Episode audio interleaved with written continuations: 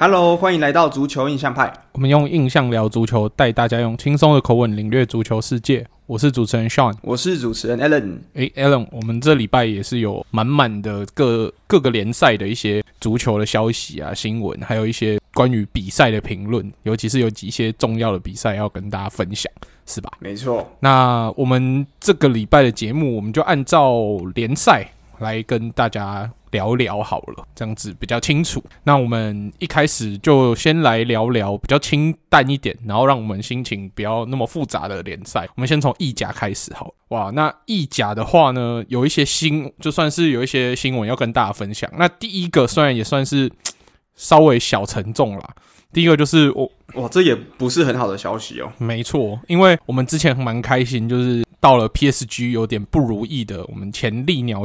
旧将瓦纳登终于找到新东家，到了罗马，但是他还没有上场，还没有办法看他表现的之前呢，就传出了他在训练当中胫骨骨折，然后导致他的可能到世界杯的赛季都还报销的这个状况传出来。那有，而且是在队上跟队友训练的时候发生，然后产伤他还是一个年轻小将。那这年轻小将呢，也在因为这件事情发生之后。受到了很多不理性的球迷的算是霸凌吧，就是很多人在网络上就是传讯息骂他，然后还传死亡威胁给他，然后希望球队赶快把他卖掉这样。那瓦纳登自己是没有说什么，那魔力鸟有在这件事情上跳出来，他说大家都还是自己人，那能在训练中传出这种不幸，当然是有点遗憾，但是他也去劝这些球迷说要克制，不要。霸凌自己支持球队的球员，这样，那我也是觉得说，的确有点遗憾啊。但是一直去骂这个年轻球员，好像也没有什么，没有没有什么意义，因为他可能在训练当中，可能有时候叫求好心切吧，那有时候动作太积极，那也还可以没想到说学长就他那个姿势下去，学长就受伤。他我相信他不是故意的。而且今年其实罗马真的是从今年看到，所以转会其实罗马他的在转会的支出其实是这意甲可能。排不上前五名的，可能前几名的都是什么罗呃尤文啊，可能是呃拿波里啊，可能是国米啊这些的。可是呢，这个今年为什么大家都说罗马是今年的意甲的算是其中一个夺冠的好的算是热？那就是因为他们今年迎来了两个算是非常呃有名的大将嘛，一个就是瓦纳登，另外一个就是迪巴拉。那目前传出这个消息，我自己是觉得说蛮可惜的，就是瓦纳德其实我们从他离开利物浦之后，他其实这两三年的时间吧，我都觉得他其实过得。没有那么顺，就是尤其是在大巴黎那段时间，就是他虽然可能领到了他喜欢的高薪，可是他好像没有机会表现。那来到了罗马，好不容易大家觉得说，终于有一个地方可以让他发挥他的专长了，结果又受重伤，所以真的是，真的身为利鸟球迷，还有对以前这个。帮助我们夺到欧冠的大将，我真的是觉得蛮心，就是蛮伤心的。对啊，但目前对罗马来说算好消息的是，他们目前的战绩了。他们目前意甲算开赛两轮，那罗马是算唯三还没有输球或者是平局的，全取积分六分的球队之一。那虽然他前面两轮踢的球队都不是什么太强，一个是上一季的升班马，一个是这一季的升班马，他好像蛮烂，然后都一比零小胜而已。但是至少他是取得二连胜开季，这算对他们来说算。是一个好消息，但是也是要希望他们球队大家都健康啊，这样子在赛季还很长，这样继续走下去的话，才有办法以好的战绩结束整个赛季嘛，对吧？对啊。那说到唯三，呃，那另外两队不就是全胜的球队？嗯，没错，就是要讲到我们的国米。那国米在第一场是算在。伤停补时的时候绝杀对手，赢赢赢得很惊险。那第二场的话是，我就看到老塔罗跟卢卡库配合蛮好，打斯佩西亚就轻轻松松三比零获胜。那说到国米这个开开局的话，我觉得诶、真的找回卢卡库这个。九十号，然后加上他的老搭档十号，哇，九十加十等于多少？一百。所以我们现在前场就是完美的一百分。然后现在替补他们也找到组合啦。如果是先发的话，就是卢卡库配老塔罗；那替补的话就是哲科配 Correa。哇，这两个这样子，哇，这个表现一百分。有就是两套这样子轮换，我真的觉得哇，这个国米的前锋群看起来就是这个样子。我觉得如果今年稳定发挥的话，夺冠的几率真的是蛮高的。那我觉得今年对我们国米来说最令人振奋的消息就。是我们本来引以为傲的。后卫，那在今年在转会窗刚开始的时候，其实就有不断有新闻传说，我们就最重要的两只后卫大腿 Skriniar 跟 Bastoni 可能要二择一卖一个，或者是两个都有可能要卖掉。那这样子对于国米来说真的是蛮伤的。那其实我那时候。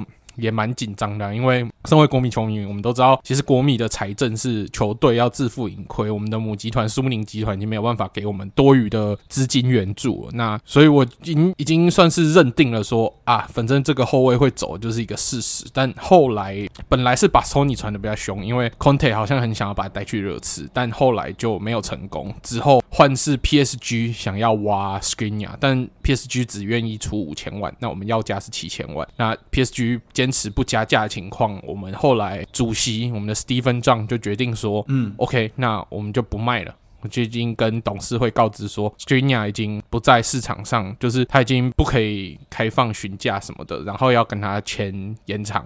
合约这样子，所以至少我们两个后防大腿有保住，我觉得这对于国米整个阵容的完整度维持，算是一个很大强心针，所以我蛮看好国米今年可以顺利夺冠。嗯，就是至少他的上限下限是保住了嘛，他在这个防守端是没有什么问题的。那这个卢卡库又回来，又是一样是老同学，所以国米的确目前来讲。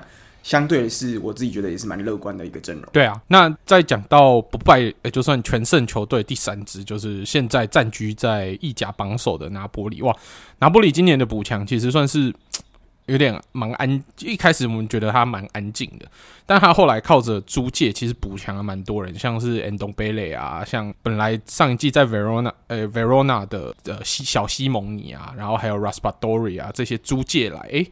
这样看起来，拿波里也是军容壮盛，虽然失去了库里巴里，失去了 Mertens 这样子的算老臣吧，但是补进来这些人，然后再加上他们现在的 Osimhen 也有，就是 Osimhen 在这前几季的成长，然后再加上他们现在又有一个名字很难念的乔治亚前锋，这个名字真的是姓跟名都超难念，就是两个都是 K 吧，就是就叫他 KK 吧。那他才二十一岁，就是他好像叫做克瓦拉谢利亚之类的，就超难念的名字。对对对，他的名字就是不管是姓跟名都超难念的。对，但但总之就是他们的七十七号了。大家如果看到七七，不是东七七，是对拿坡里的七七 K 七七，拿坡里七七 K 七 K 七七就是他了。对，那他这一季来到拿坡里之后的这个很漂亮的表现呢，就让人家其实挖出来。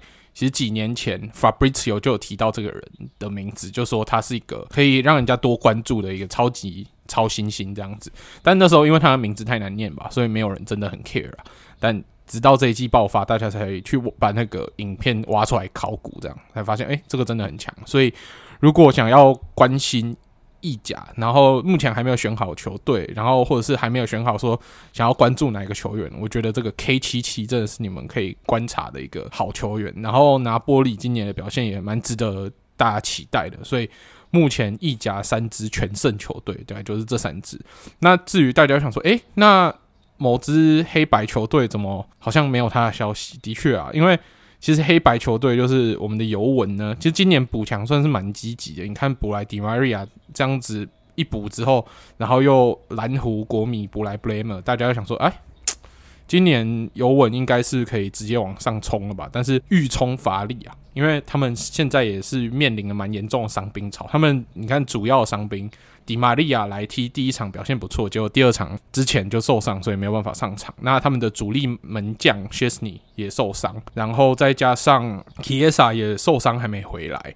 那那波卡波巴也是啊，对，然后波巴也是在训练的时候又受伤，所以一直没有办法以完整的阵容算是硬赛嘛。那第一场当然很顺利的赢下来，但是第二场对上三浦多利亚就完全没有办法踢出他们想要的进攻，所以最后就以零比零。握手言和了，所以就蛮明显看到他们受伤兵的影响，他们想要展现出来进攻火力是展现不出来。那他们最大的挑战是这个礼拜又要对上罗马，哇，这个到时候就可以看到魔力鸟跟阿雷格里的斗法，感觉起来是会蛮精彩的。那如果罗马有幸在这一轮占上风的话，因为我们记得上一次对战的时候，罗马是被尤文图斯狂电，那这一次。如果他们可以有幸占上风的话，我觉得对于罗马开季来说会是一剂很强的强心针。那尤文的话，反倒就是要担心他们的伤兵什么时候可以回归，然后再加上他们的后防组合，因为毕竟是新的，因为 Bremer 才是新来，然后目前看他的搭档到底是 Bonucci 呢，还是其他的后卫呢？目前看起来还不是那么的固定，所以他们的后防组合又要重新磨合情况，我觉得尤文要开季可能会面临一段蛮辛苦的整理期。那之后可能如果上轨道的话，我觉得相信他们还是有。在欧冠区的实力，对，没错。那我们讲完了意甲之后，我们来不要讲一下我们久违很很久没有讲的发甲一分钟？哦，对啊，就是都有听众跟我们反映说，哎、欸，好久没有听到发甲一分钟了。虽然以前都觉得这个单元很好笑，但很久没听到，反而有点怀念。那 OK 啦，我们就记，我们就来算怀旧一下发夹一分钟。那大家也知道，我们发夹一分钟只会讲一对嘛，对不对？那就是来讲一下我们的今年改头换面的大巴黎 PSG。那蛮多听众都跟我们反映说，诶，上礼拜大巴黎好像有一点问题，我们没有提到。那我们就先话说从上礼拜开始好了。那上礼拜的大巴黎的比赛，虽然大巴黎现在在发甲的实力就一枝独秀嘛，所以基本上没有球队可以跟他匹敌了。那你知道在这种情况下，外外面没有敌人的时候，敌人就在哪里？敌人就在本能寺，就在自己家里，所以。他们球队权力最大的那位母皇姆巴佩呢，在上个礼拜的比赛就因为罚球的问题，好像跟内马尔有点争执。因为一开始内马尔要踢罚球的时候，他把他抢走，姆巴佩就说：“我不行，我是老大，我是母种，我要踢。”然后他第一次就没有进，没有进。第二次内马尔也对第他第一踢就变母汤了嘛？那母汤第二次他又想踢。内马尔说不行，这个我上次让你没进，这次该还我了吧？那姆巴佩就有点不爽。然后第二次内内马尔的罚球就顺利的踢进，那姆巴佩也没有，就是也不好说什么。然后我们就看到在比赛中间，姆巴佩有一次在快攻的时候，诶，发现球他本来跟着球队一起往前冲，然后后来发现诶，球没有往他这边传。他就直接慢下来开始散步，然后被镜头还抓到，所以大家就开始批评说：“哦，他是不是开始在场上那边鬼混啊？然后不如他的意就在那边闹脾气啊、摆烂啊，就是这种怪声啊，这些声音就慢慢出来，所以就开始有人在质疑 PSG 的一些团队气氛不佳啊，等等等等的这些问题，就是说啊，就不过是个国内网球队，在一个 Farmers League 虐菜，就在那边嚣张。那。你知道，就是大家会从一些很小的点开始去剖析这支球队，因为毕竟他们在法甲就是一个强到不会输的球队。那大家很想看他们什么时候会内讧，然后自己瓦解嘛。在上礼拜有这样子茶壶里的风暴，好像在慢慢酝酿的时候，到了这礼拜，哇，打里尔的时候就。完全改头换面，像姆巴佩在开赛七八秒钟就进球，这是达成了发甲历史上最快的一次进球。那我觉得除了姆巴佩自己跑位很漂亮，然后 finishing 很好之外，整个里尔的防守就是。整个全线溃败，整个不知道在干嘛，所以才会创造出这个八秒神奇进球。那整场比赛基本上就是一个开虐虐菜七比一的结局嘛，所以我们就知道说赢球治百病啊，你只要赢球，然后大家都有进球、有助攻，姆巴佩、梅西、内马尔这些人都开心，诶，其实基本上这我们上礼拜遇到的这些小纷争啊就没了。所以你看这礼拜大家进球或者互相助攻的时候。大家都很开心，就是这样，就完全没有问题。你看第前八秒进球之后，姆巴佩跟梅西开心的像什么一样，连这个内马尔上去抱抱。所以我觉得一开始大家不是说他们在训练营的时候，好像这个姆巴佩撞到梅西之后，梅西很不爽嘛。可是经过一场这样大胜之后，哎、嗯欸，球队的气氛就调和的非常好。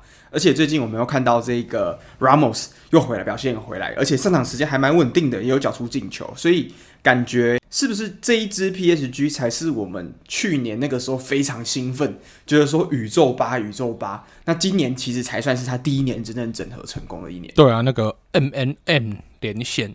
今年看起来，在 Gattier 的带领之下，应该才会完全展现他的风貌。那目前三轮比下来，PSG 是以一个打电动简单级的数据在宰制的发夹。目前三轮踢下来，除了三连胜之外，进失球比是十七比三呐！哇，这是什么打电动的数据？等于平均一场六球左右。对，你有时候不小心难度调太高，还没有办法达成这样的进进失球比啊。对啊，那。我想到我昨天在玩 FIFA 的时候，因为我用福尔特嘛，之后我难度其实也没有调的很难哦，诶、欸，也没有调的很简单，我调第三难的嘛。之后我一样六，我一样七比二败赢拜仁啊，所以我觉得的确是有可能发生的。嗯，你说福尔特七比二赢拜仁吗？七比二拜仁，这个 应该是不太可能发生的。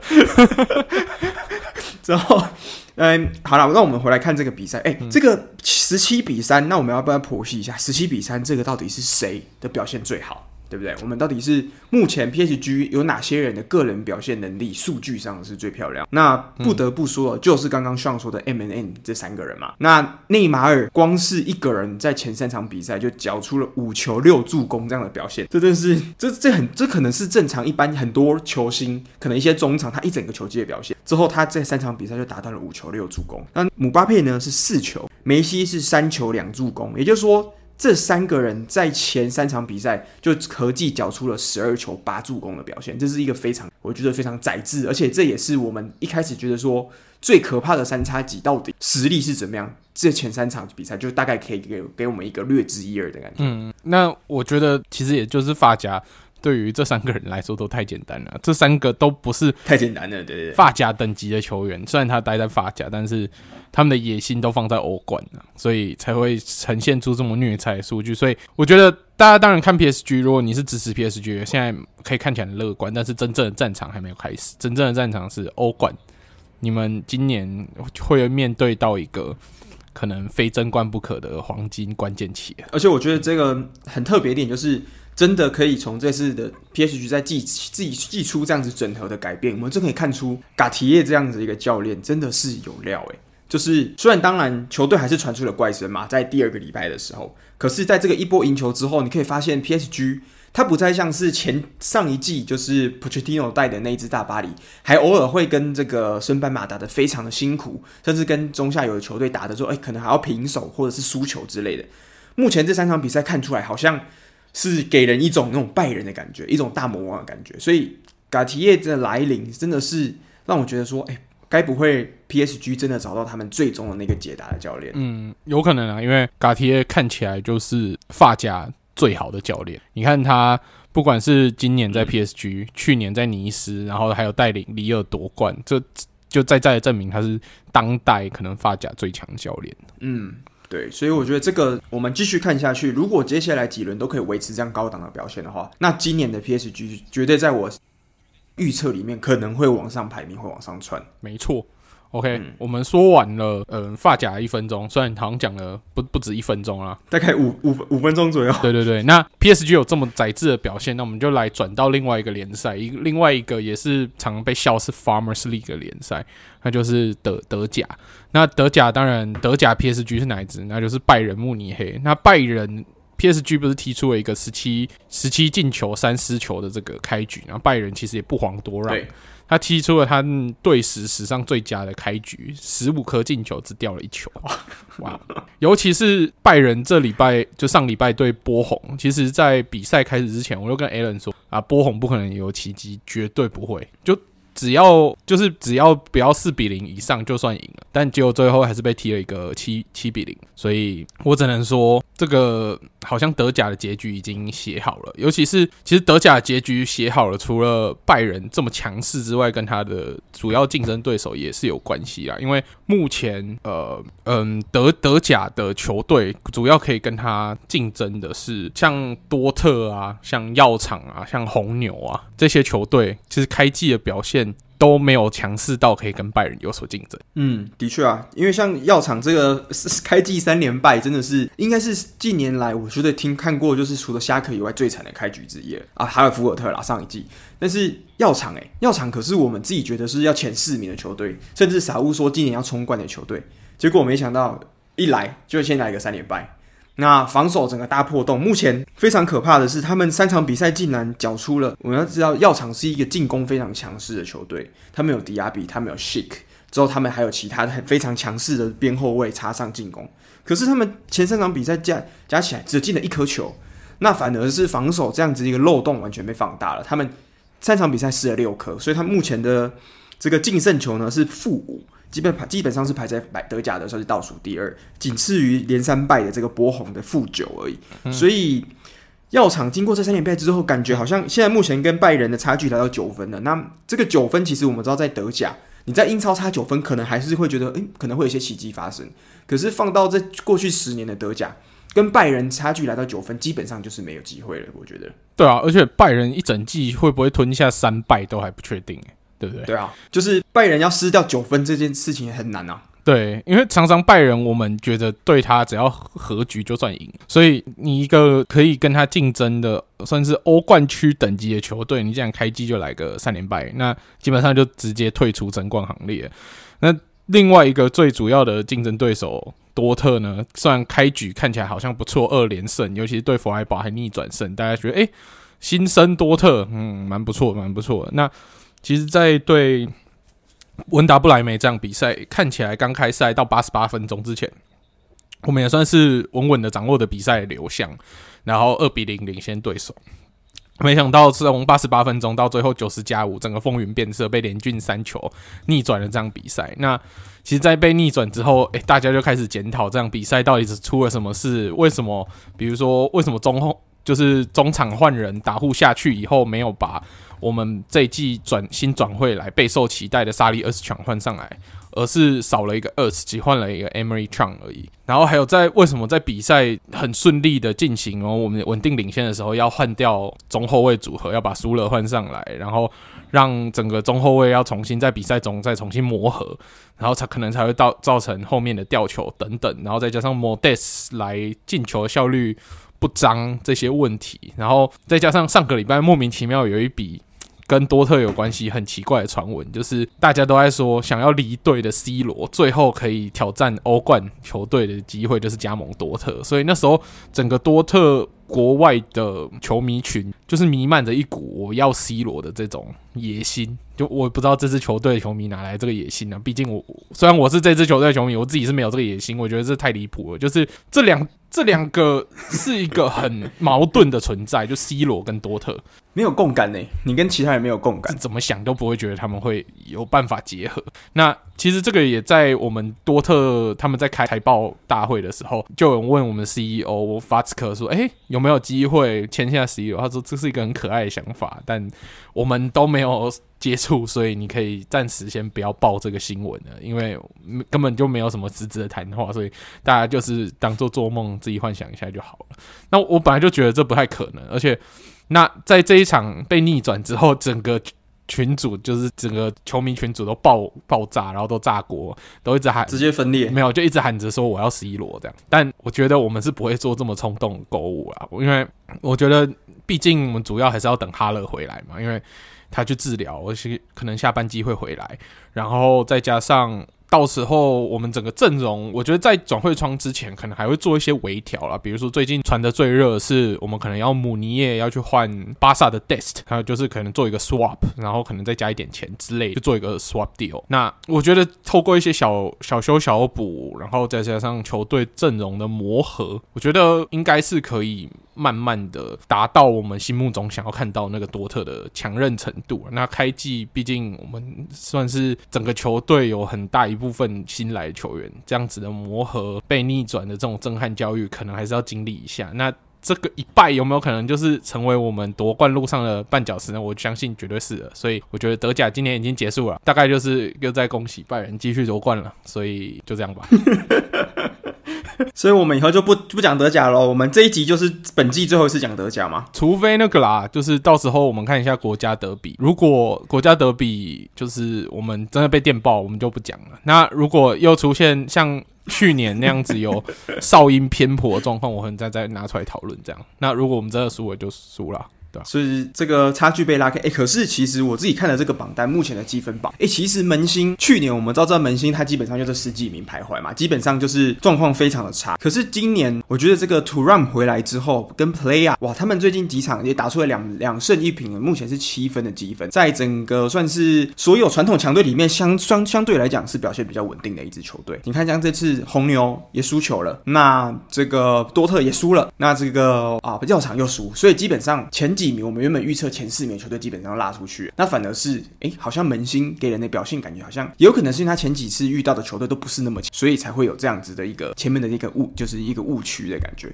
不不过我觉得今年的德甲的确是拜仁，好像我真的没有想象中莱万走了之后，真的好像有变多烂呢、欸。甚至我觉得好像更强，那种多点开花能力好像更上一层楼。嗯，尤其是我觉得穆西亚拉整个大爆发，他完全就顶上所谓的火力缺口。那我们可以明显看到说，哎、欸，真的之前就是把进球都集中在莱万身上，那莱万进球效率很好，所以整个进攻点就是靠他。嗯、那虽然说的很简单啊，就是哦要怎么守住拜仁，就把莱万锁死，但大家都知道这几年十年以来就是不可能做到，守不住，真的守不住，那就是守不住。那现在的拜仁是你。没有那个点可以守死谁，你就是每一个都要守好。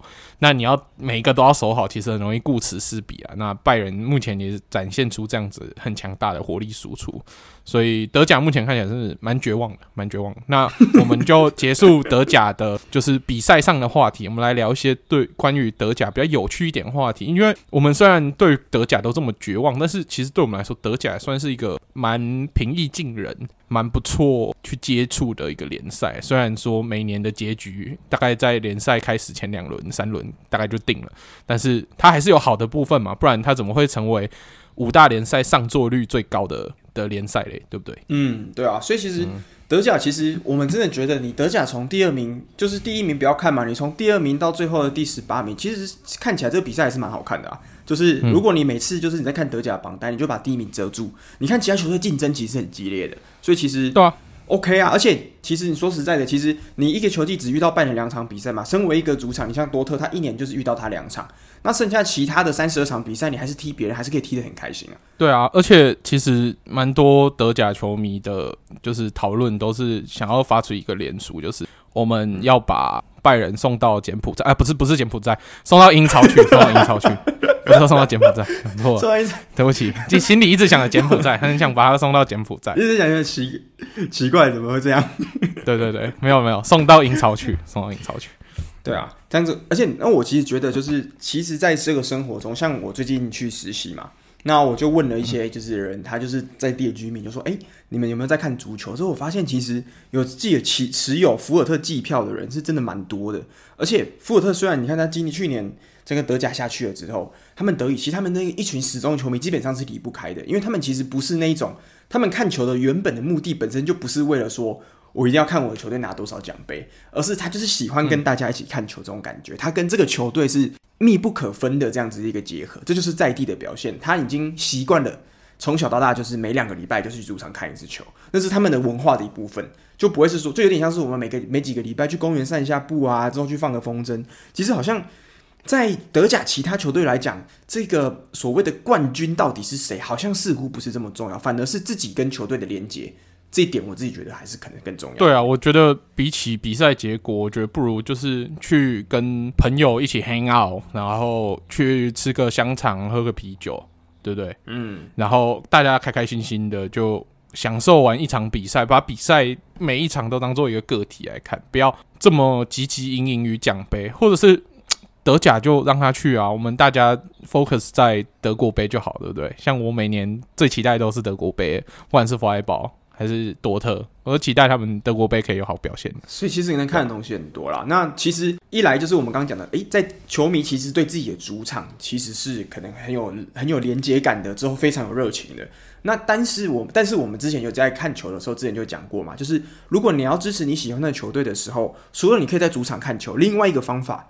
就是你可以买自己的球队到对方的主场，也就是说，我们身为客队去对方球队看球，这样的买票的管道其实也是有。那我这个礼拜呢，在就是在我们搭车之前，我就买了一个德国的足球杂志。我觉得这本杂志其实还不错。就是如果在会德文的听众，甚至是在德国听众，我觉得有机会在这个超商，这不是业配，但是我觉得大家可以有时间去可以看一下这本杂志。它这本杂志叫做《F Freunde》，它的中文翻译叫做《十一个朋友》。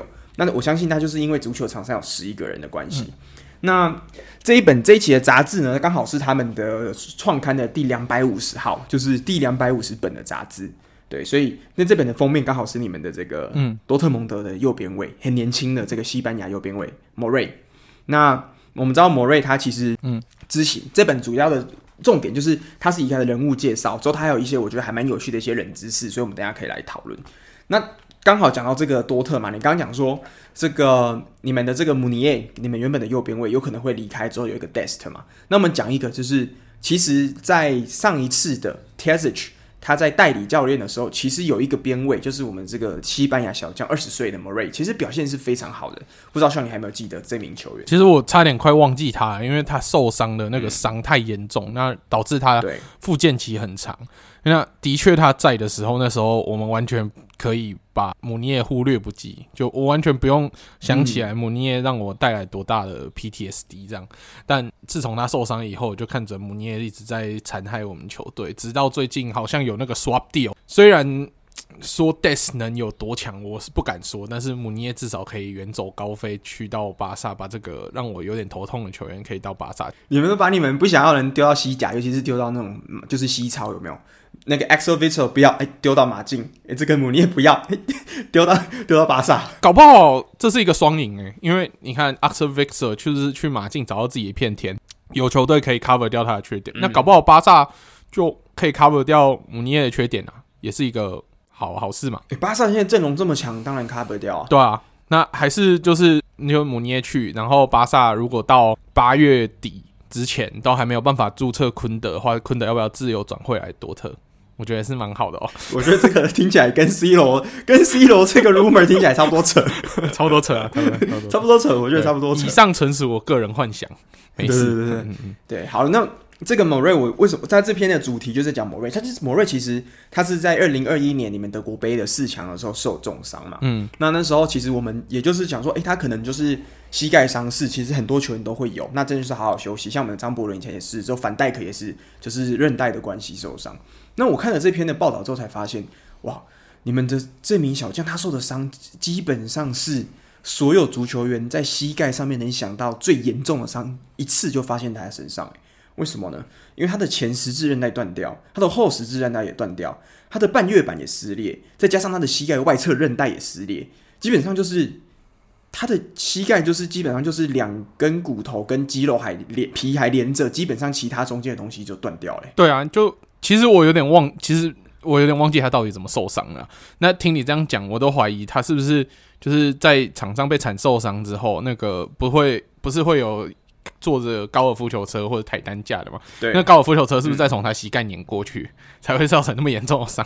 不然我真的是很怀疑到底哪样的球员可以造成这么严重的伤？因为你看像。Pickford 之前对反戴克那个剪刀脚也没那么离谱，那个已经看起来很很凶残了，但没有造成这么离谱严重的伤，所以我严重怀疑有可能是莫瑞的这些组织可能原本就有一轻微撕裂等等的这种你知道长期运动员累积的伤害了，所以本来组织就比较脆弱，嗯、那一个下去，那可能刚好就同时间全部就断，这是我唯一能想到的借口。对啊，所以其实真的是，我真的觉得，但是他为什么这片他会是主角呢？就是因为他在今年终于克服了十五个月，哇，整整去年大概四月左右，那到今年上个月七月在热身赛的时候，哇，迎睽违十五个月，终于再次迎来了就是职业队的正式上场。那这件事情，其实，在当时在热身友谊赛的时候，他一出场的时候，全场的就是你们西格丹尼杜纳的球迷就全场欢呼，帮他迎接这样子。那他也算是上了一个半场，就是上整个上半场，那下半场才被换下去。那目前的他呢，就是还在多特里面的二队，就是还在打拼啦，就是慢慢调整自己的状态。那希望这个球技有办法再回来。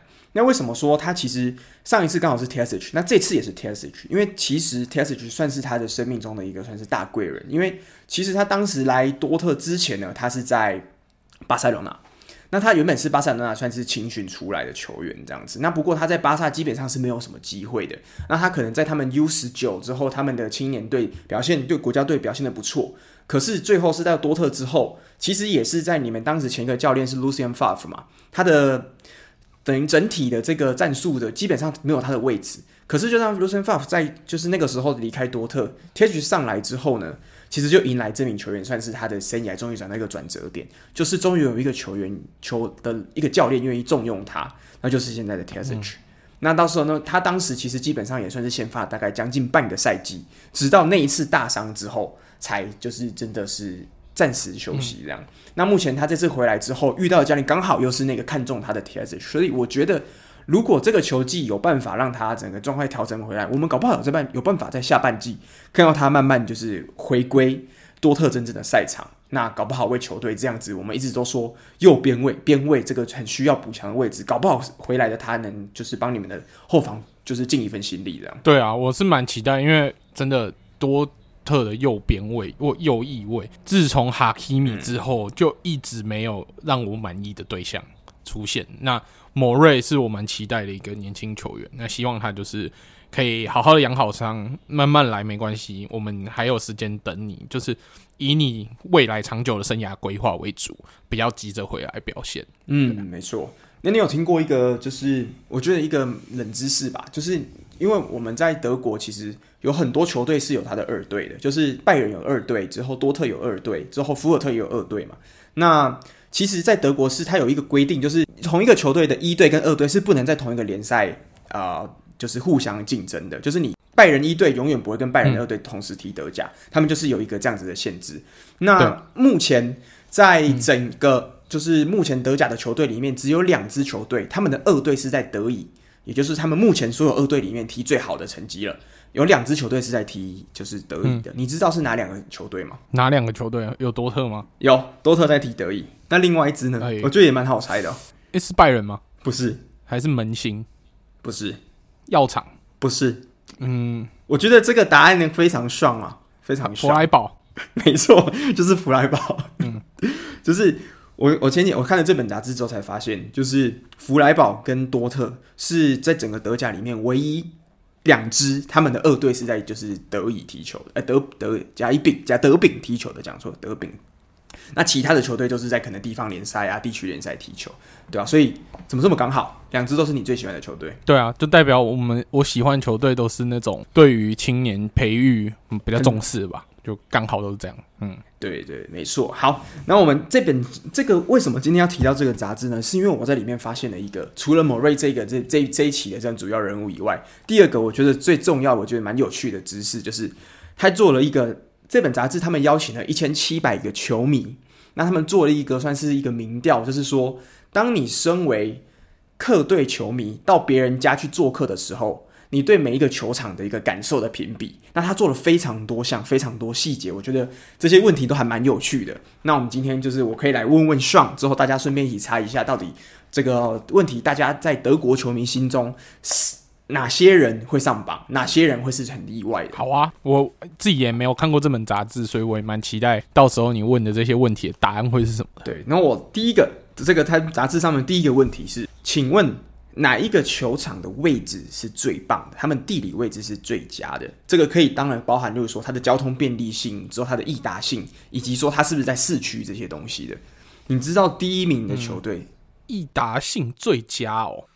我猜会不会是斯图加特？斯图加没有，斯图加目前没有在榜上。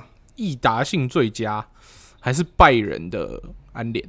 哇，这个不然这样好了，我同时把最佳跟最烂的答案都跟你讲。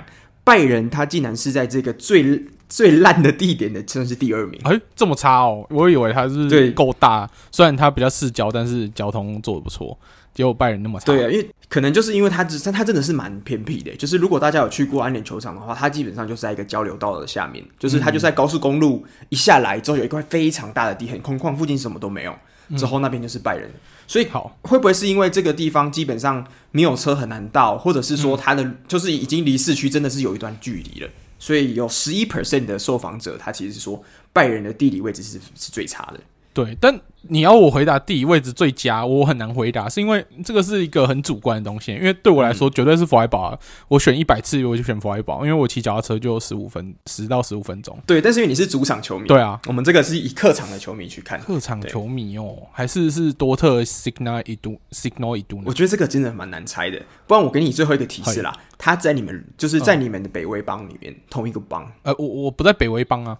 哦，这个跟多特一样，对对，对，还是是虾壳主场？不是，勒沃库森主场？不是，科隆主场？不是，波鸿，yes，波鸿第一名。波鸿，我完全不知道波鸿主场到底是在什么样的位置，所以你这样讲我也没有什么概念。我哎、欸，其实我也没有概念，真的，我也 我完全没有概念，没有概念，而且我连波鸿在哪里，我地图上指不出来。但是，对，但是我我真的昨天我去查了一下他们 Google Map，嗯，哎、欸，其实他们的真的是非常离市区非常近，哎，他从你只要从车站走出来，你走十五分钟，你就到球场了，嗯、我觉得非常夸张，用走路的哦。那可能是因为波鸿真的太小了，有可能他就是因为北威邦的球队，其实他们的这个城市都是非常集中嘛。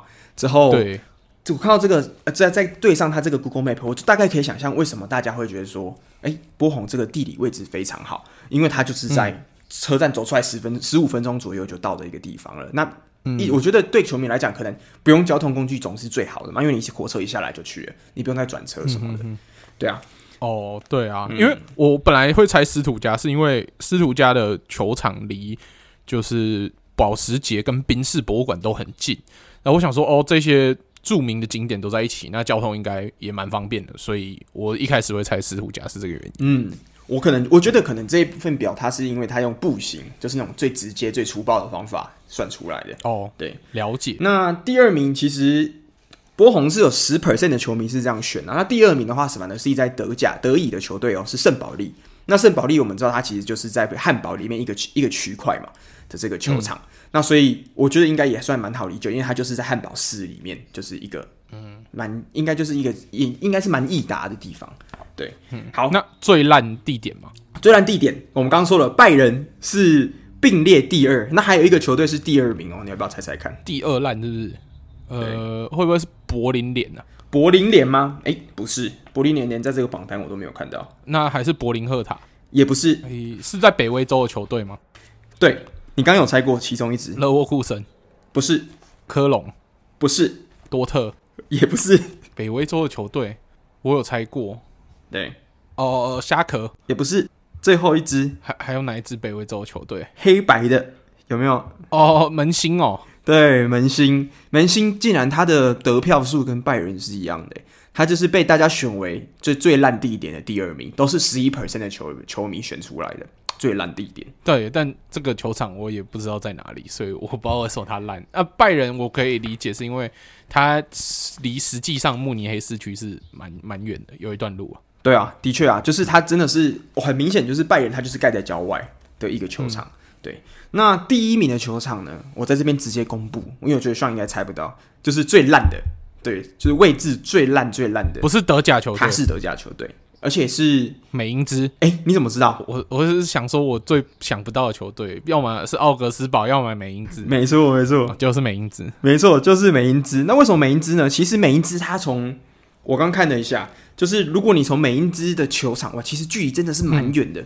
它从、嗯、你车站一出来到球场要六点三公里，六点三公里基本上在很你在北威邦可能就到另外一个城市去了，嗯、所以这个是非常远。那你走路接近要一个小时才会到。嗯、那之后转车的话又是只有几班车，所以我可以想象为什么大家说美因兹是一个这个地理条件不是非常好的，因为它其实离他们的这一个呃市中心已经偏得很远了，已经在。已经不靠河边了，嗯，因为我们知道美英之他们是在河边的一个大城嘛，嗯嗯，那它已经远离在有点在内陆的感觉了，嗯，对啊，就是目前所以最好的是波鸿，那最烂的是美英之，哎，这反正都不是我们所谓的这种大球队哦，嗯，没错，对，好，那这个第三题，第三题是哪一个？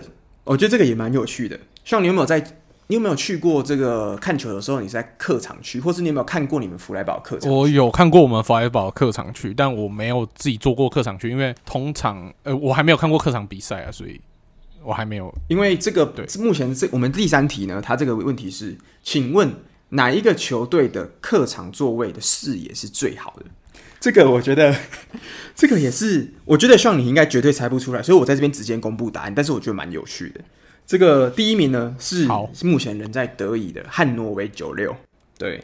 那第二名的话，竟然是上的多特蒙德。哦哟，多特蒙德，你们的客场区的座位算是给就是客人来讲，算是还蛮尊重的。对，我之前看多特比赛，我看到那个客场区，哎，其实它的整个视野啊、角度啊，看起来都还不错。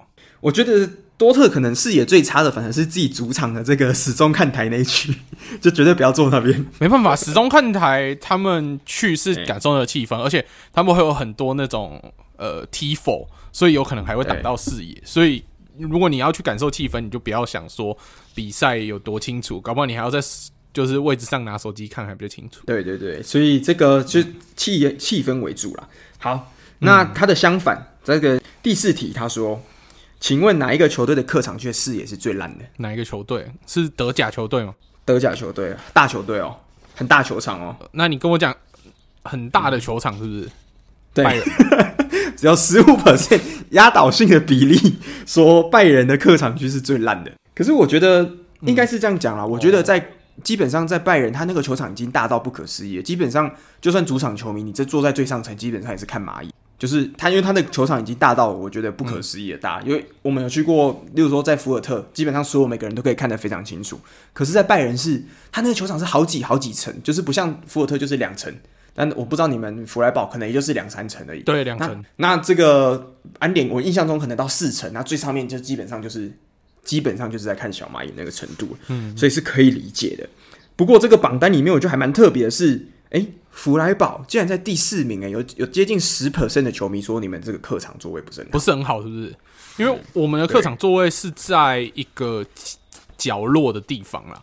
那我自己没有坐过那个地方，所以我不好评论。哦、那有可能就是因为那个角落不，他们不喜欢那个角落的视野吧？我在猜，应该就这样。嗯、对，有可能是这样。对，好。那下一题，诶、欸，这个其实蛮符合时事的，因为我们前几个礼拜不是有讲过这个云达不莱梅跟狼堡这样的比赛，有一些警察执法过度的一个问题嘛？没错。那他们其实也就针对这个问题，其实在德国一直都是蛮说是大家讨论的热热度啦，就是那个焦题就焦点，因为其实每次有德比比赛的时候，其实就是那种警察警力的投入之后，就导致一些跟客客场就是来做客的球迷中间有一些冲突不愉快。那这个问题就是问，请问哪一个当地的警察是对大家最不友善的，是最糟糕的。我觉得猜一下，多特的警察是最糟糕的。多特吗？差不多，多特是第二名，八 percent 的球迷说多特的警察是最糟糕的。那第一名呢？你第一名有没有想法？拜仁吗？哎、欸，没错。你是不是在、欸？我有一个趋势，你是不是最糟糕都猜拜仁呢、啊？当然啊，他们好像都是这样，就是 B for bad 啊，B for Bayern is bad。嗯，可是你那按、个、你的，那你的多特也是 B 开头哎、欸？没有，我们是两有两个 B 啊，所以就负负得正啊。哦、oh，OK 啊，那拜仁的，就是最令人诟病的，就是他的警察的这个执法是非常严格的。嗯，啊，我是觉得我可以想象啦，因为你知道拜仁基本上他们就是全德国最大的球会嘛，那全世界来的就是各路的这个球迷基本上很难管控，因为每个人都是可能就是来看一场秀，搞不好这些人也是不是平常就在看足球，他就是来观光的。所以警察如果真的要维持秩序的话，的确是。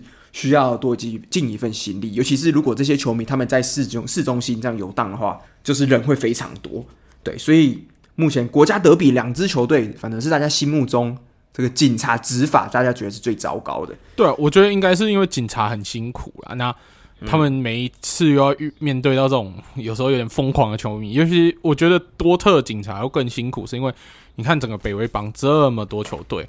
那对，你看有虾壳在的时候，除了国家德比，还有鲁尔德比。那大家也知道，其实鲁尔德比是比国家德比还要更激烈的德比。对，那之前没有虾壳的时候，你比如说勒沃库森来，也可以算是一个新鲁尔德比，或者是北威州德比，对不对？然后科隆去也算北威邦德比。所以你看，整天多特都是德比来德比去，那这个气氛应该都会比较紧张一点。那警察每两个礼拜就要面临一次这个。不理性的球迷，所以他们会态度比较差，我觉得是可以理解的。嗯嗯，对啊，他们见过这些就是大场面啦，基本上就会慢慢的就是你知道，就是他他他反正就想说，反正你们就是来乱的，我就我就就是执法就严格一点。嗯，对。好，那下一个问题，哎、欸，我觉得这也蛮有趣的。我们刚刚说是警察嘛，那下一个问题是，请问哪一个是在球场内部哎维持秩序、现场秩序维持良最良好的？那第一名的话，我直接公布好了，因为我觉得这个也太难了。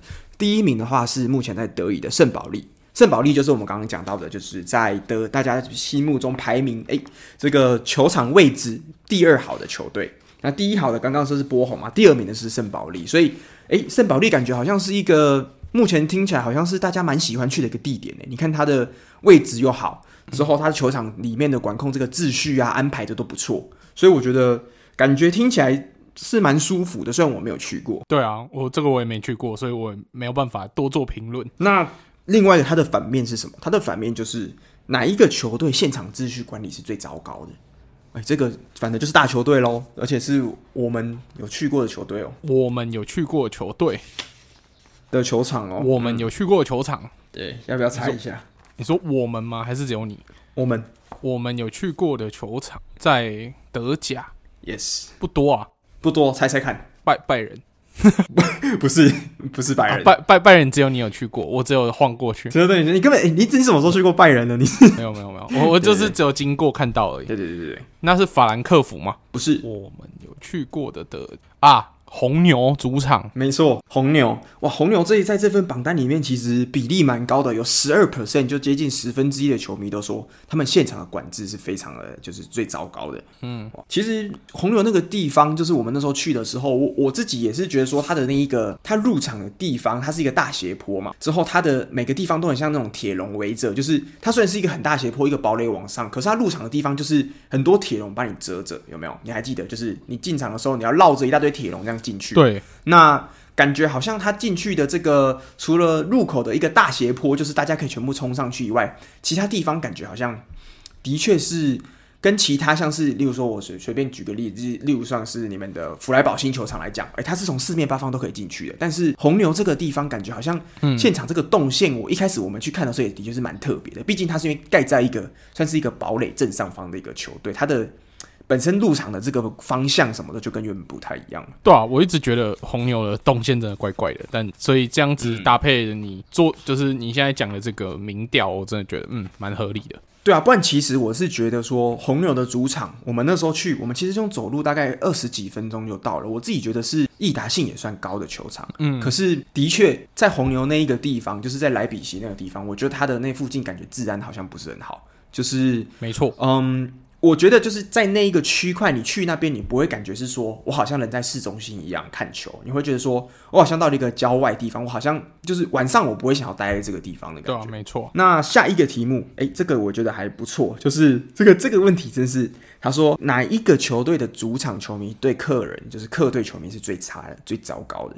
那这支球队呢，是我很少注意的一支球队。那这支球队是哪一个呢？是来自德乙的。叫做 Hansa Rostock，你有听过罗罗斯托克这支球队吗？在北德有有，最近蛮常看到的，因为他常常都会跟一些强队踢球。对对对对，Rostock，嗯，那他也是就是一个他的符号就是一个红色的一个船，红色跟蓝色的一个船嘛，啊，它有一个白色的背景这样子。嗯，那这个球队它是目前我在这个榜单里面看过分数最最最就是比例最高的，有二十一 percent 的球迷说他们当地的球迷对外来外来者是最糟糕的，所以。嗯我也不知道他们当地，因为我我的印象是 Rostock 这个地方，其实在德国的右上角嘛，就是它的这个东北边，已经很北边靠靠海了。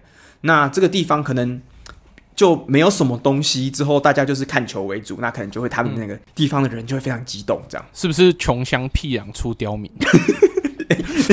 你说 Rostock 是穷乡僻壤吗？这个我就不知道。德国的东北边是就德国最。最穷的地方，就是自然环境最差了，然后经济条件最差的地方，应该就是对啦。不过我是没有去过那么北边，所以我其实也不知道。但是我真的还蛮想知道，这么多人呢、欸，有二十一 percent 的球迷都说那个地方对大家是最差的。我真的很想去看看，说到底是有多差。对我，因为我只知道说，就德国整个经济状况最糟糕，就是就是东，因为东德以前经济条件就差了，嗯，那再加上北边它的自然环境也不好，所以。从柏林以北，从布兰登堡往上那边，其实可以理解为什么那边的民风比较剽悍。嗯，对啊，我是没去过，但是我如果真的有去的话，我真的还蛮想。我也没去过，因为那边没有什么太著名的景点。嗯，对。那接下来几个球队，就是呃主场球迷对大家最差的，而且后面其实排名就还蛮平分球球色的。后面有谁呢？后面有法兰克福，有马格德堡，还有虾壳跟多 特，就是你们多特，就是你们卢尔德比很凶啦。就是，就是我觉得可能是。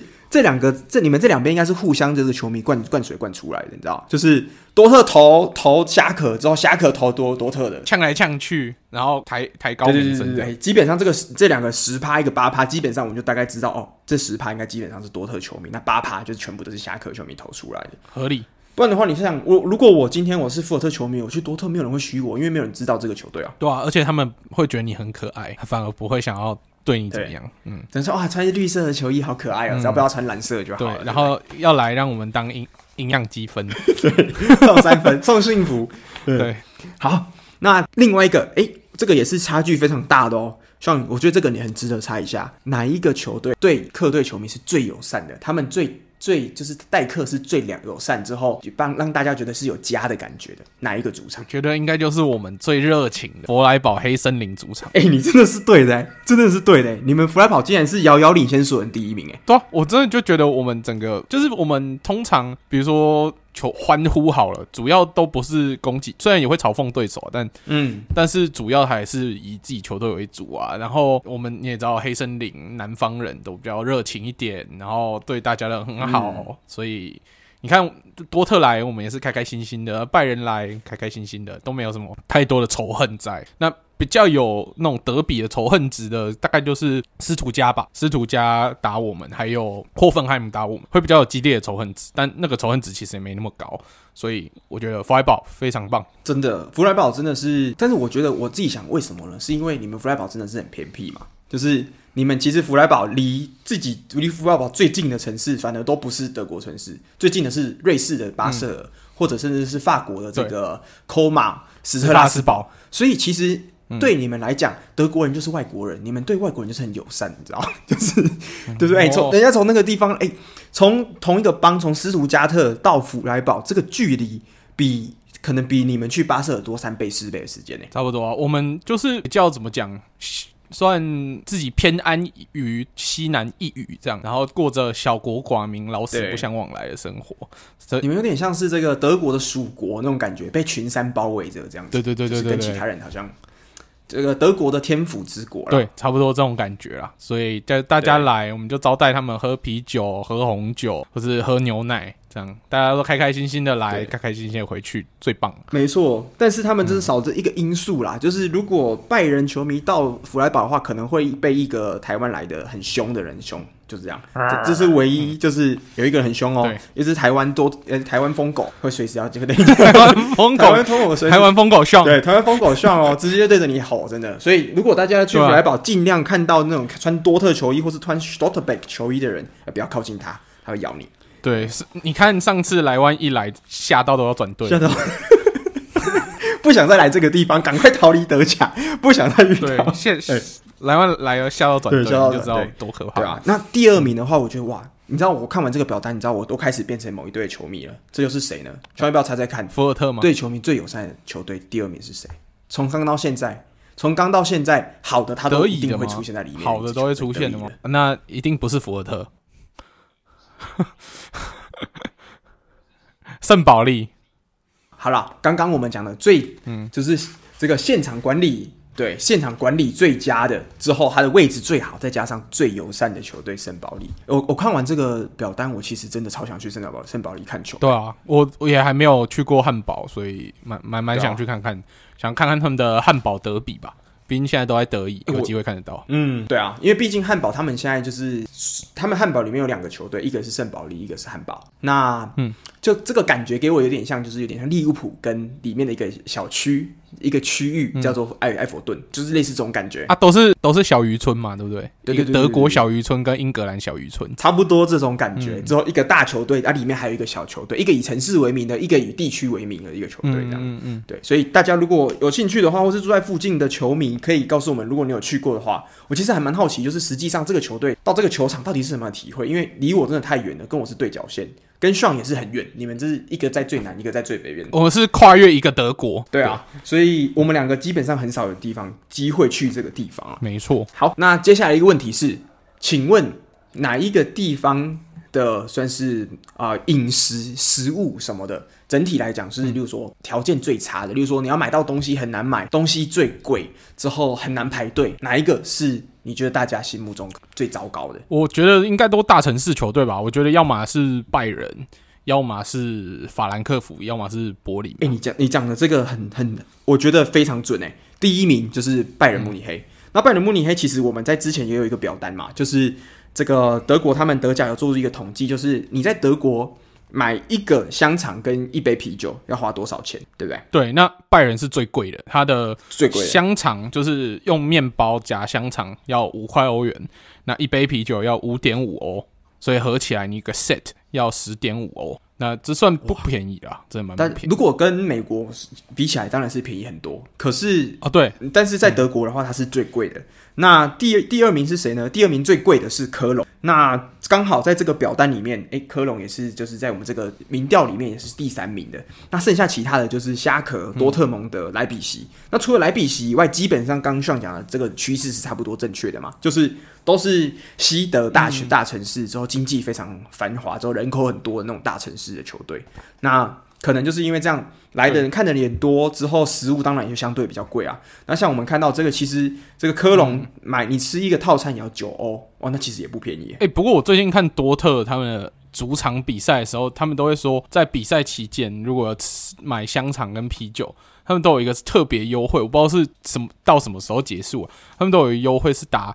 十九点零九 percent off，就是八折的意思，类似八折。然后一九零九是你知道，嗯，多特创立的时时间嘛，对，他们就有这个折扣。所以，诶、欸，这个折扣如果打下来，其实，在他们球场吃东西也不算很贵，因为在我们这个表单里面，多特的消费算是在整个德甲算中间偏下，第十名。刚好跟赫塔柏林是一样，就中间偏便宜。嗯，对，算中间的。那如果又有打折的话，那算便宜。嗯。对啊，那在整个里面最便宜的，也是我自己觉得是还蛮合理的，就是柏林联哦，平均一个套餐七点五欧。那为什么柏林联呢？因为柏林联就是以前东德的首都嘛，嗯、就是他以前是东德柏林，就是东柏林的球队，所以在这个地方，其实我们去柏林的话，大家旅游也会知道，就是。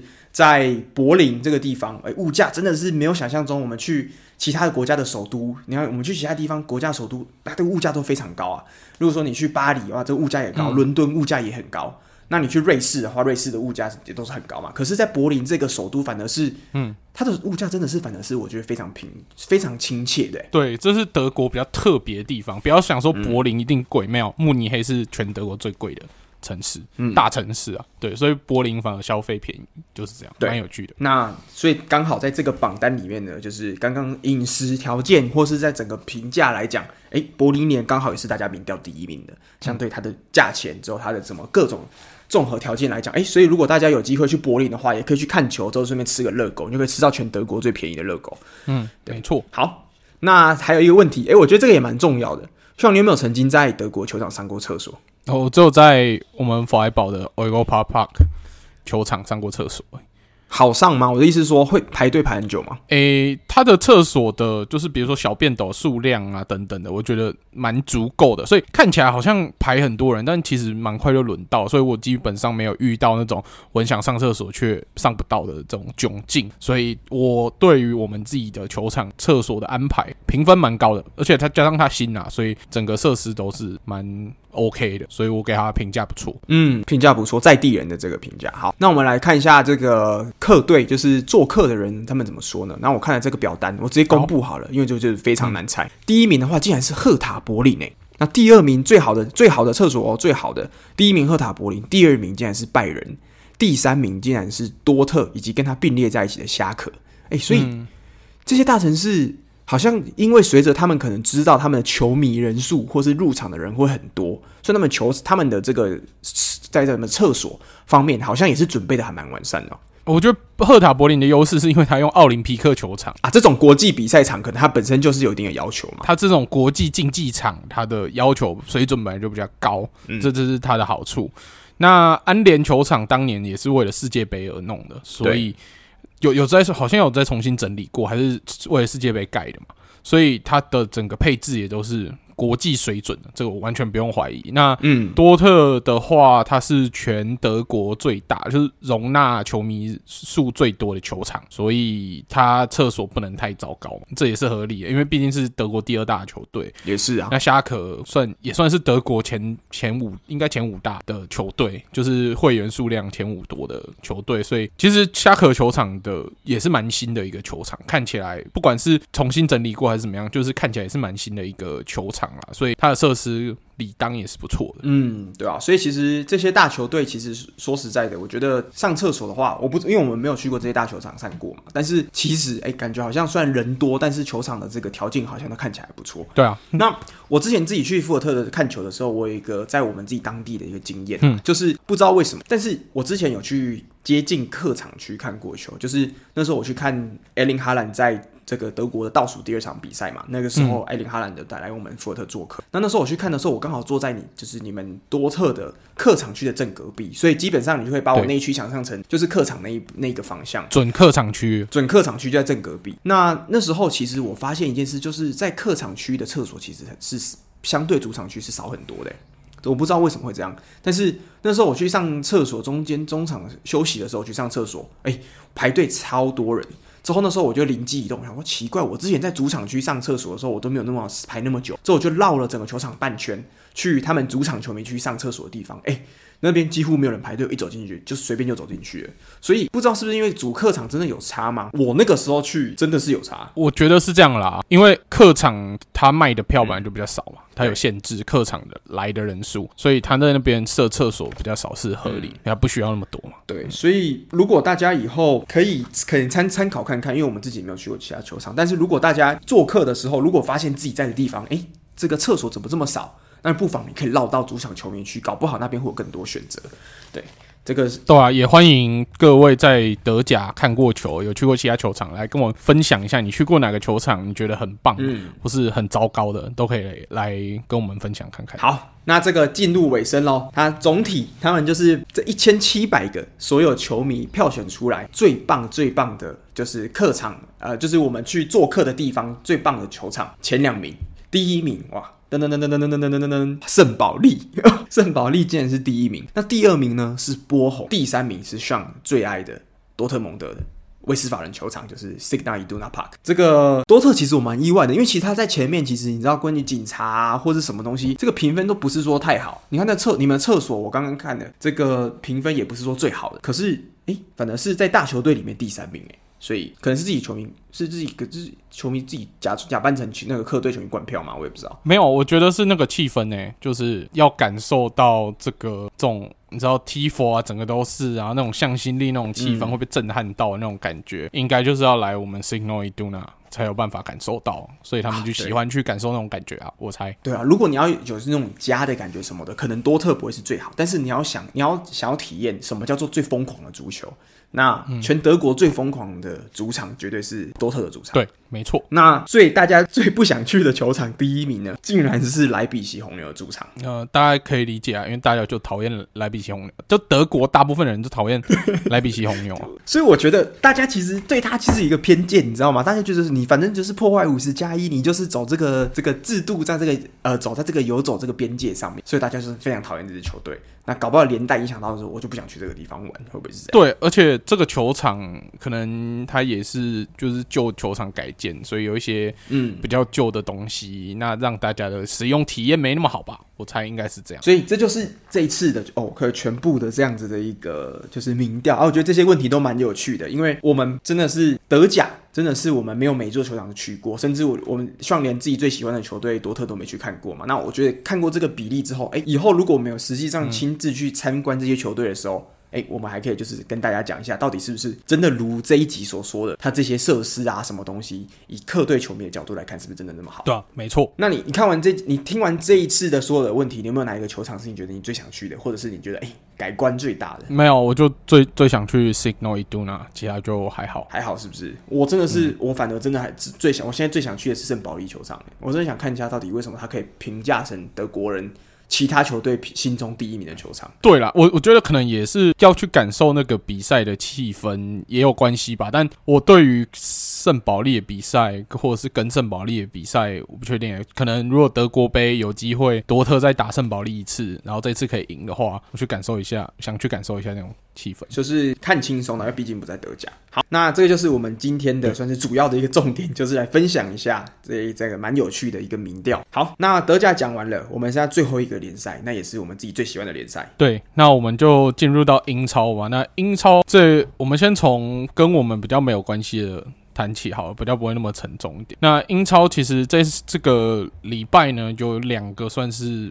今天的输球是让大家蛮惊讶。第一个呢，就是切尔西对上里兹联。那大家都想说，里兹联虽然说开季状态还不错，但也没有想说切尔西对里兹联会有办法可以大胜。那所以我们这时候看到这个结果也是蛮惊讶。那里兹联，我觉得可以大胜的原因，算是这个起点呢，要归功于 Mendy 的一个失误。他那时候接到回传球的时候，在那边。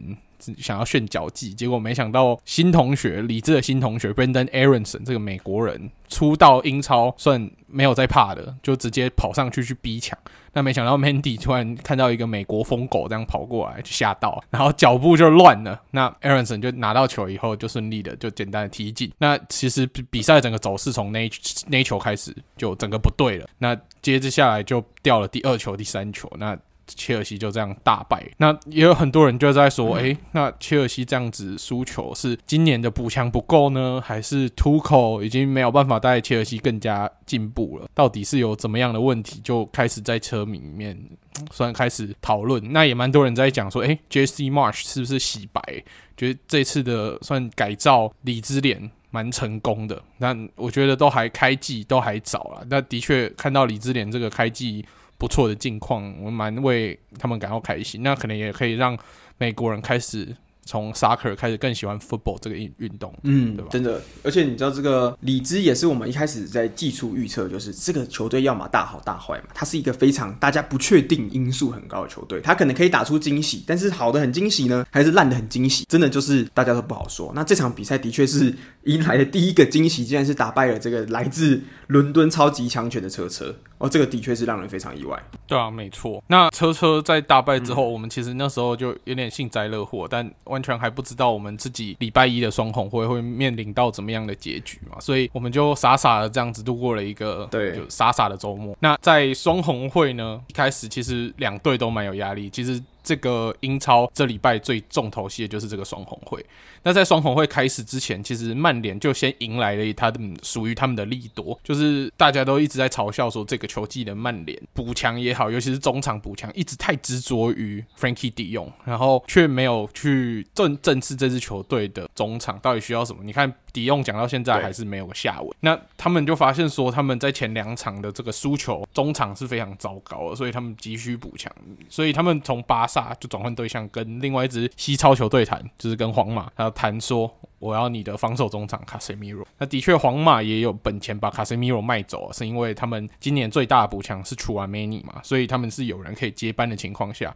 那就问卡塞米罗说：“哎、欸，曼联说要出可能一点五倍到两倍的薪水，然后把你挖过去，你要不要？然后他转会费甚至出到将近七千万的转会费。那这样的条件之下，皇马当然 OK 啊，因为一个三十岁的球员可以卖到这样的价钱。那对于曼联来说，他们急需要中场的防守嘛，尤其是卡塞米罗，他也是以有防守的凶狠著称的，搭配上现在英超的这个比较宽松一点的尺度，我相信。”他在英超是可以让所有的前锋瑟瑟发抖，尤其是厄林哈兰，你可能真的要小心一点，注意一下自己的身体健康。我会有点担心你。对啊，欸、我觉得曼曼联这一补真的太屌了、欸，因为我们知道一开始大家说 McFred，就是大家笑这个 McFred 这个组合嘛，就是 McTominay 跟 Fred 这个组合，大家说是搞笑二人组，再加上麦当劳的一个套餐嘛，麦当劳套餐之后还有另外一个麦当劳，就是那个 McGuire 嘛，麦麦送，嗯、就这三个麦当劳套餐就一起送给对方。对但是没想到，哎、嗯。欸曼联一补来的，他我们他说要补的就是最最重要的一个缺口是中场，尤其是防守中场，就补了全世界最强的、欸。这个我觉得这一步真的是打破跌破大家眼睛，因为毕竟那个时候我必须承认，那时候曼联在传说跟皇马的卡塞米罗接触的时候，其实我是在笑。我想说这个不要开玩笑了，皇马怎么会把典礼之犯三中场放走？结果没想到最后真的，竟然他们就真的放人。对，而且其实，在曼联二连败之后，整个转会市场的新闻，我那时候看到曼联的新闻，基本上就直接。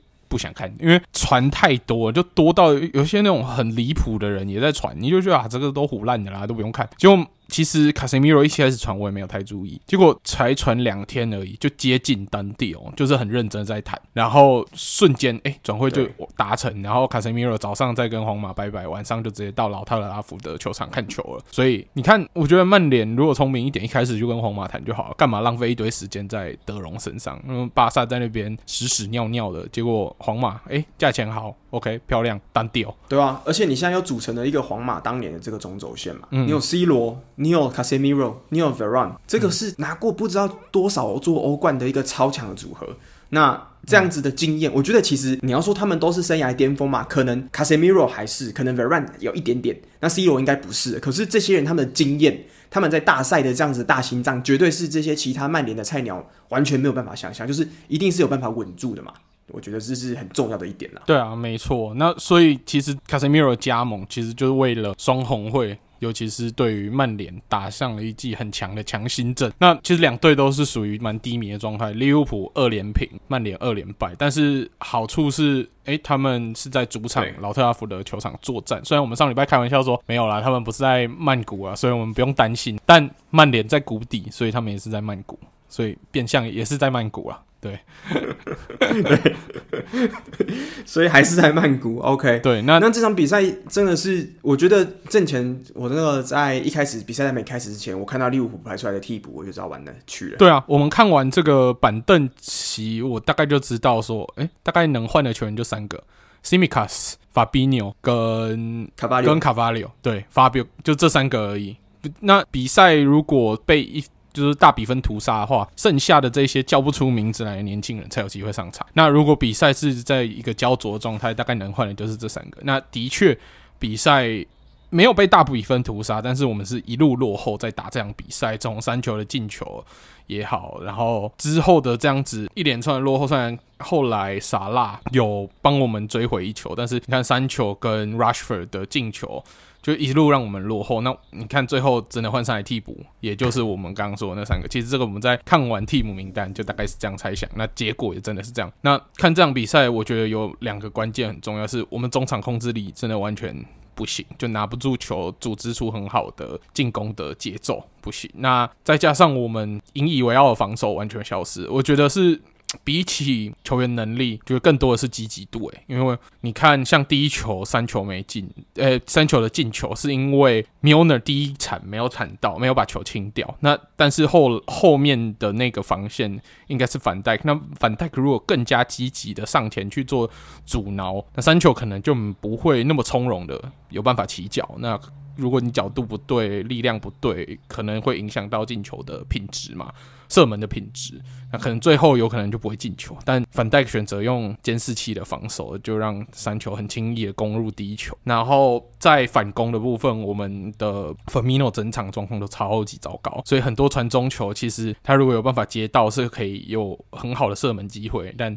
他都没有办法接到球。那我必须说，曼联有一名球员真的是我上礼拜才提到他的名字，我觉得他是曼联最让我惊艳的球员。那的确，他证明我没有看走眼，就是里山卓马提尼斯。他虽然矮归矮，踢中后卫，大家觉得很不合理，但哇，他的存在感好够哦。他有好几球是靠他的肉身把球清掉，或者是甚至有一球是 Bruno Fernandes 差点踢进。乌龙球，但是也是靠着他的肉身把它挡出来，所以里桑卓马丁尼斯整场就像那种跳蚤。我们之前都会说，那种 NBA 球员有一些矮矮的，但是他防守让人觉得很。那里桑卓马丁尼斯就类似这种类型的球员，他存在感不高，但是有需要防守的地方，他都会出现在那。你一个对手像我们看了都会觉得超烦躁，一直让我们没有办法踢出一个好的进攻节奏。那也就在这样的困境之下，再加上我们没有大型九号来可以来帮我们解决这个困境，那最后曼联就从谷底触底反弹，那我们就继续的坠落谷底。对，现在这个手机不够大的看不出来利物浦在哪里，你会想奇怪，英超怎么没有利物浦？哦，没有，只在下面而已，很下面。跟我们的同城好兄弟糖糖一起在降降级区边缘这样子龟缩着，嗯，对，没错。因为我是觉得 Firmino 这点啦，就是我知道我们看了这个替补这个板凳之后，我再看，哎、欸，我们的中中中间中锋这个人选没有人可以换，我们的 Origi 离队了，对不对？嗯。之后我们的 Nunez 红牌也没办法。那以前曾经可以踢这个九号位置的马内也离队了，所以等于说我们的 Jota 也受伤。之后等于我们中间除了 Firmino 以外，整场你是不可能看到其他人去担当这个位置的。所以没错，这个位置的确是我整场比赛在看的时候，其实我没有看整场比赛，我大概看了中间这样。但是我在看，我就觉得，哦，Firmino 的这一个存在感在前场是非常低的。那如果你想反反之这样想啦，就是因为今天的我们的中场控制力实在是太过薄弱了。那 Firmino 他可能常常要后撤，那他后撤的结果就是有队友在做前插的攻击传球的时候，他永远都是到不了那个位置，因为他原本就已经后撤比较多，他在这个前面的球他就是拿不到，他就是那种有种腿很短的感觉，传中好像也跟不上，什么跟进都跟不上。那你要说他是因为他本身他的整个进球的敏锐度全部都消失吗？不知道，但是可以确定的是，他在这场比赛他要做的事情已经太多了，因为他要回去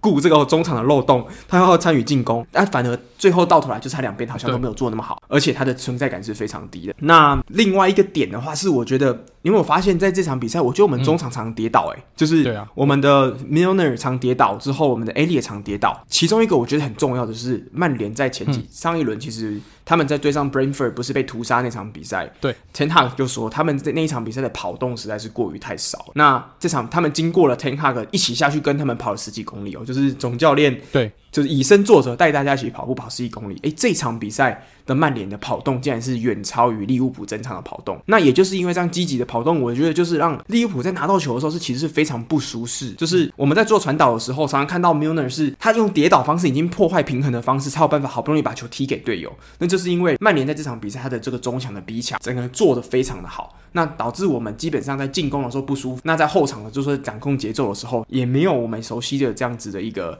Tiago 在。那那另外一个我觉得重点就是，好像 TAA 我们常常说他的这个防守是他的问。那另外一个点我们可以想的就是，因为左路我们平常在说在组织进攻的 Thiago 目前是受伤的状态，也就是说我们利物浦整场进攻我看起来永远都是 TAA 在拿到球。那他拿到球的重点就是他的防守这个点，当然我们就他要进攻。那他就没办法防守嘛。那第二个点是，大家都知道一定是从 TA 这个点发动，所以他的防他的进攻其实大家曼联是很有机很好的机会去针对他的，所以这导致这场球看下来，我觉得利物浦在整个中场绑手绑脚的之后，进攻也是非常单调。哎，就是我觉得这是伤病问题吗？还是整个球队目前的一个经过这几年的打法，TAA 永远是在右路的这样子一个发动的这个东西，是不是被？其他人看破了，你觉得是什么？对啊，我觉得我给出我自己能说服自己的两个解释方法，应该一个是我们上个赛季真的把所有能踢的比赛都踢过，所以整个球队有点陷入一个 fatigue 疲乏的状态了，疲乏的状态。嗯对，那另外一个就是真的是伤病过多，那伤病过多跟这个疲乏的状态可能都是有相关联，所以才会这么容易受伤等等，所以才会造成我们开季的这个算是困境吧。那至于大家一直在讨论要不要在这个时候再买人，我自己认为是不用啦，因为现在买人的话，大家都知道你要买人。那你不会有办法用好价钱，一定是被当盘子学啊。对，那我们已经本来就目标下个赛季小贝会来，就是目标是小贝啊，不是说不是说他一定会来，但是不见得啦，没有，目前没有什么风声是传说小贝有什么联络之类的。对对对，但是他是我们的头号目标。那。我们的预算是不是就是好好的就放到那个时候再用，而不是现在恐慌性买人，买了一个你可能只需要百分之二十三，呃，百分之六十，但是你却要付出百分之一百二十的钱去买他的这个人，嗯，我觉得大可不必。那我觉得第一个 Klopp 要做的事情是重建这个现在可以用的球员的心态，让他们踢球更积极一点，因为他其实也有说他在比赛里面有看到，诶，有一些 play，如果大家更积极的去跑动、去冲抢、去做防。守可以有避免掉很多的就后续被进球的可能性，这个就球员心态的积极度，我觉得以身为激励大师的 Klopp 来说，去让球员更加积极的去做这些事情，应该是有办法。那至于说有一些不理性球迷已经开始在讨论 CLOP out，他觉得说哦 Klopp，你虽然带给我们一个欧冠一个英超，但你带的时间够了，你可能你已经到了极限了，接下来就是要开始衰退了，所以我觉得我们不需要你。我觉得这个想太多了。Clope，你现在换掉他，你是要找谁来？我们的正常的接班就是 Clope 结束以后换结队回来，但结队有办法目前达到 Clope 这个水平吗？我觉得还没，所以我觉得当然是 Clope 继续带啊，他完全没有开除他的必要跟可能性。所以这个就不用想。那另外一派球迷就是开始检讨说，哦，是不是因为买 Nunez 然后牺牲掉马内，现在大家开始后悔啦，对不对？没有马内就不会踢球，然后没有马内就拯救球队，大家就开始摆烂的。但我觉得以 Luis Diaz 的表现，他有 cover 起当初马内在左边的这个存在感。当然是为了球队的财政平衡，必须牺牲掉马内，这是有点可惜。不然我也想看到，那么我们的深度是可以先发马内替补路易斯迪亚斯，但是是这毕竟不太现实，我们不是那种游王球队，有办法摆两套阵阵容这样子的一支球队啊，所以我觉得马内的确我们还是会怀念，尤其是在看到他在拜仁踢得这么开心，表现这么好，当然会怀念。但是我觉得不是重点啦，就是就算他在的话，我们现在如果以这个伤兵名单看来，就算有他，我们还是会遇到类似的困境。那可能有有一些比赛可以侥幸赢吧，假设商场对水晶宫有可能可以侥幸赢，但我们还是会类遇到类似的困境，所以。我我觉得这两点我给的答案就是这样，就是有没有马内会会好一点，但是他不会是失去他不会是造成这个的主因。那 Club out 更不用讨论，那只是只有没有在看球的假球迷才会讲的话。没错啊，我完全想不出来为什么会有人说 Club out。就是 这个才三场比赛，当然我知道三场比赛是蛮好笑的嘛，就是我们就是垫几乎是垫底了，那在也一球一场未胜，这个好像是自从 Klopp 执教利物浦以来最差的连就是三场开局两分积分。但是我们要讲这个其实就是伤兵的问题，其实占了很大一部分啊。那 Nunez 我们这一个红牌其实接下来会影响好几场，再加上我们中场最重要节奏节扣掌掌控的人 Thiago 因为受伤会有九场，那这些东西其实都是季前之前是没有人可以预测到的，所以在这个底下，如果你在换教练什么的，只会让这个球队崩崩解的更快而已。所以我觉得，而且我再加上第二个，其实我刚像我跟上的意见，其实我我跟你是蛮像的，就是对于中场要不要补人这一点，我觉得是不用。那为什么不用呢？是因为我们现在都有两个小将要养了，一个是卡巴利欧，一个是 Elliot。这些小将虽然我们可以目前看出来他们在场上这个对抗性好像似乎不是这么好，但是他们在场上这个天赋绝对是很有存在感的，他绝对是大家用肉眼看得出来。那如果现在再补一个人出来，你又压缩到这些小将的上场空间，我觉得反而对这个球队长远来看。是不太好。那我宁愿说，如果这是我自己个人意见，不代表其他利物浦球迷。我宁愿我们这个球季前几场就反正要输什么的，或者是要掉个分没差。但是你至少把这些小将练起来嘛，你让他调整好比赛状态。接下来比赛我们还有三十几场，我是觉得后面其实要要冠军的确是有难度，可是要保四嘛，我觉得现在说说的很早，搞不好还是有机会啊。对啊，所以我觉得，我觉得今年联赛大概可以先不用想。今年联赛的话，我们目标大概就跟两年前一样就好，就是保四。那杯赛拼拼看，然后欧冠尽力而为，大概是今年我对利物浦的期待。对啊，而且其实这几年利物浦的转会政策是是很明显的啦，就是要买年轻球员，所以。我可以，我我觉得是在去经过去年的一个算是大家的一个大高潮嘛，就是一个哇，每一个杯赛的好像都碰到边这样子，也拿了两个小的冠军这样子。那今年季初又拿一个小冠军，那我觉得现在是就是没有可能没有办法说，哎、像季初我们大家这么 hype 说利物浦哇 how to lose 之后也往前冲。可是我觉得这个靠趁这个时候练点年轻人，之后慢慢做一点点，嗯，我说的这个转型。似乎也是不错的时间点、啊，毕竟我们现在看，并不是所有的 Big Six 球队都是就是表现得非常好。那其他球队其实曼联也跟我们只差一分，车车也跟我们只差两分。所以其实目前因为今年真的是蛮多我们原本预测可能会踢得不是那么好的球队，诶，目前状况都非常火烫，像是富勒姆，像是这个布莱顿，像是这个李兹联，诶，这些球队反而都是目前在这个排行榜前几名的，反而都不是什么 Big Six。目前最稳的其实就两支球队而已，就是曼城跟。枪手，那曼城其实上一场比赛差点被牛开手打败，所以其实。目前来讲，我是觉得说大家还在季初的这个调整状态，所以我自己是没有到很担心。没错，我觉得球季都还很长啊，然后中间还会有世界杯，所以还会有很多变数在变。那我觉得利物浦球迷可能也是对我们自己信心喊话，都不要太早恐慌，这只是刚开季，只是争冠的希望没有而已。对，对，听起来蛮惨的啦，听起来是蛮惨的。啊，所以我觉得这当然是我们就是这一段时间看利物浦以来最痛苦的一个时期啊，就是三三。三轮就是你要前两轮看，我们在开季之前看到这个前两轮啊，这个至少二连胜吧。啊，看到打曼联啊，吃饭睡觉打曼联，OK 啦，九分，结果全部全部没有赢，对对，就九分拿两分。那我都开始担心下一轮打吃饭睡觉打伯恩茅斯会不会还会被伯恩茅斯爆头，这就不好说了，有可能哦，对吧？有可能。对啊，所以嗯，就看下去。我觉得没错。等接下来就是哇，接下来我最期待的，其实我现在最期待的一个人是就是 Jota 赶快回来，真的，我真的很希望 Jota 可以回来。因为 Jota 是除了 Nunez，虽然我知道他们是大家很 hype 嘛，可是 Jota 他是对上目前来讲状态应该是最好的中场中锋啊。因为 Firmino 他其实这几年状况是低落的，Jota 应该才是目前最稳健、最不会错的那一个中锋人选。我真的是希望他快点回来。对啊，我觉得理想状态应该是 Darwin Nunes 配 Jota 是正常的轮替，然后 Firmino 角色会类似有点像 Origi 这样，可能就或者是一些战术上的一些配合，你叫他上来这样，最后的底牌抽出来，就最后底牌，没错，对啊，这才是合理的。嗯嗯，好啊，那英超我们的重点就最后说到这边。那以上就是我们本周节目的跟大家的分享。那最后请 Alan 来帮我们做个收尾吧。那如果大家喜欢我们节目的话，不要忘记到 Apple Podcast 还有 Spotify 给我们五颗星的评价，也可以在上面留言告诉我们对最近有什么想法。那如果有的话，我们都会在上面一起讨论。那更欢迎来到我们的 IG 叫做足球印象派，英文叫做 Football Impressionism，上面订阅我们，追踪我们。那在平常我们在上面有什么活动消息什么的，也都会在上面公布，请大家不要错过。